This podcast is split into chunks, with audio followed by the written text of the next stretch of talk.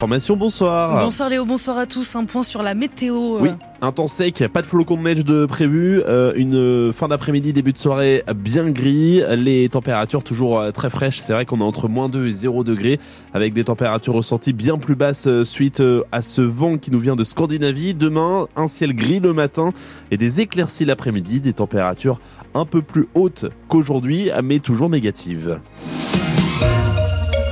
On le disait, les températures sont très froides et les personnes à la rue sont les premières touchées. Oui, vous avez peut-être froid au nez en sortant du travail, alors imaginez ceux et celles qui doivent dormir dans la rue.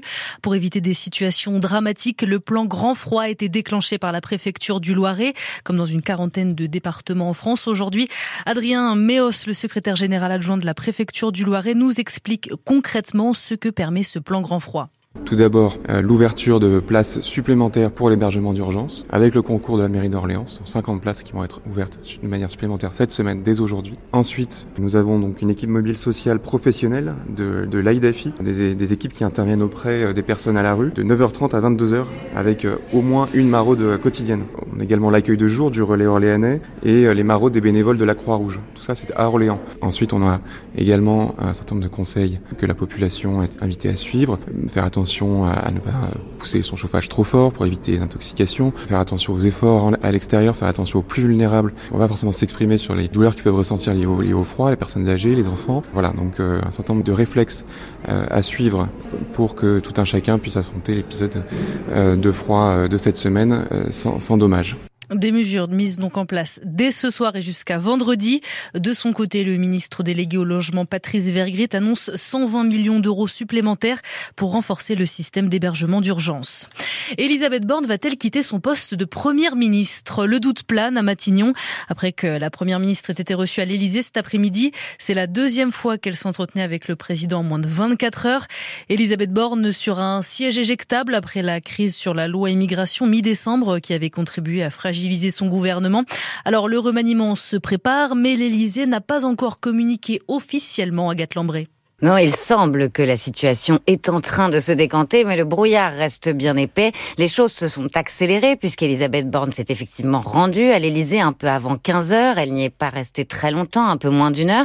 Et ce qui interpelle, c'est que, eh bien, cette fois, il n'y avait pas d'ordre du jour. Hier soir, la première ministre s'était déjà rendue au palais présidentiel, ce qui nous avait mis la puce à l'oreille. Mais officiellement, c'était pour parler intempéries et vagues de froid. Étrange, on n'est pas obligé de le croire. En tout cas, ce rendez-vous tout à l'heure, c'était peut-être le dernier pour Elisabeth Borne en tant que première ministre. Il est possible qu'elle ait remis sa lettre de démission et celle du gouvernement au président.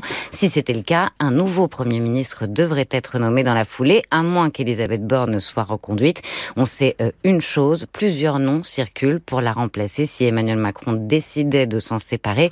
Un homme issu de la droite, le ministre des Armées Sébastien Lecornu, un fidèle macroniste, Julien de Normandie et un jeune loup désormais à l'éducation, Gabriel Attal. La situation pourrait donc être amenée à évoluer rapidement euh, dans les heures à venir. Mouvement de grogne chez Tao ce midi à Orléans. La circulation des trams a d'ailleurs été perturbée pendant une petite heure. Une trentaine de salariés du réseau de transport de la métropole d'Orléans se sont retrouvés euh, entre la place de Gaulle et le tribunal d'Orléans. Les salariés contestaient la convocation devant le tribunal judiciaire de cinq représentants syndicaux par la direction Patricia Pourez. Une affaire de procédure, voilà comment on pourrait résumer ce bras de fer judiciaire chez Tao. En fait, Keolis, le gestionnaire du réseau, conteste la manière dont ont été désignés trois délégués Sud et deux délégués CGT à l'issue des élections professionnelles de décembre.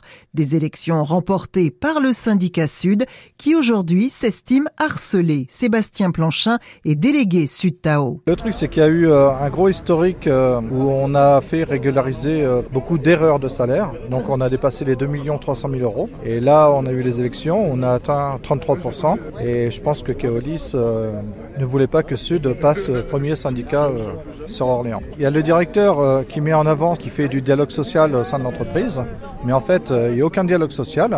Là, il nous a mis directement au tribunal, sans même venir nous contacter, nous dire voilà, votre désignation n'est pas bonne, même nous faire un courrier en contestant notre désignation. De son côté, Keolis explique que les élus ne peuvent pas s'auto-désigner comme ils l'auraient fait dans certaines instances.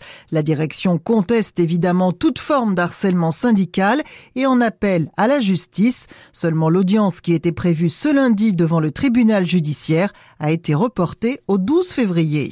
Retrouvez le détail et les images de cette manifestation sur notre site francebleu.fr. Philippe Cobert, visé par une nouvelle enquête pour atteinte sexuelle sur une mineure. Le comédien et metteur en scène, connu pour son rôle dans La gloire de mon père, aurait abusé d'une de ses élèves pendant un cours de théâtre en 2012 dans le Val-de-Marne. Philippe Cobert avait déjà fait l'objet d'une plainte pour viol en 2018, classée sans suite. C'est une révolution dans le domaine de la santé. Un test salivaire pourrait permettre de diagnostiquer des femmes atteintes d'endométriose. Cette maladie qui touche une femme sur dix en France et qui provoque de vives douleurs au moment des règles et des risques d'infertilité.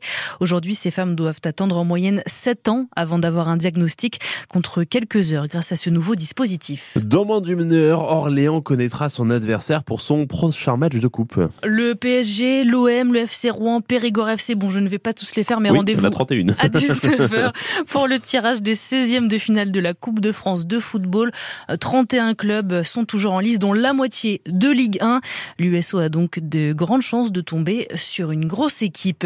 Et puis on apprend il y a quelques minutes le décès de Franz Beckenbauer, légende allemande du football. Il venait de fêter ses 78 ans hier. Double ballon d'or, champion du monde en 1974 avec la RFA surnommé le Kaiser, l'empereur. Il avait également remporté la Coupe d'Europe des clubs en finale face à Saint-Etienne. C'était en 1976. Euh, Beckenbauer s'était retiré de la vie publique il y a quelques années en raison de problèmes de santé.